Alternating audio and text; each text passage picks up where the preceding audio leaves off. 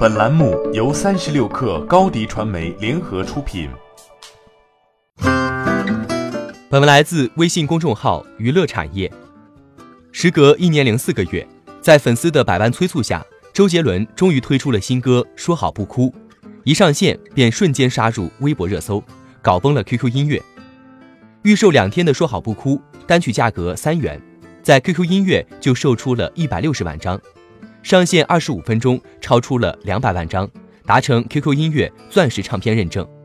酷狗销量近十九万，总预售额超六百五十七万，并保持稳步上涨，同时拿下了 QQ 音乐畅销周榜第一、年榜第十六的好成绩。与过往的新歌上线有些许不同，不论是等你下课，还是调侃了许久的不爱我就拉倒，更不用说更早以前的晴天，几乎没有歌迷会在评论区讨论销量的问题。大家都忙着书写青春，但说好不哭的 QQ 音乐评论区罕见的出现了是否该为周杰伦冲销量的讨论。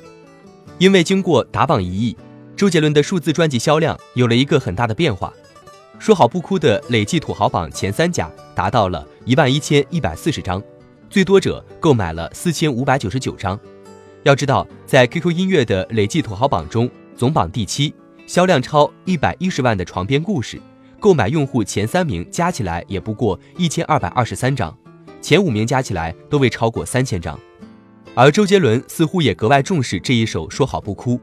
上线十八天前，周杰伦就用标准小公举式傲娇口吻，在自己的 ins 账号上公布了新歌上线的日期，并开始倒数，还因为数错日期更新解释。或许周杰伦新歌的狂欢告诉我们，对于当下的华语音乐而言，缺的根本不是销量。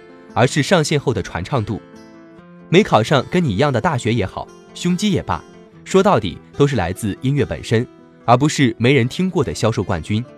这是实力的积累，与数据没有太大的关系。周杰伦已成为了八零九零后无可取代的存在，艺人的价值和魅力，或许正是人不在江湖，江湖一直有他的传说。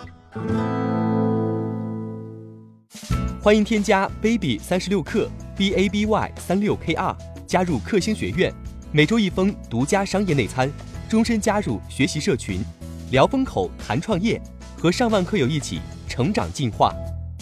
高迪传媒，我们制造影响力。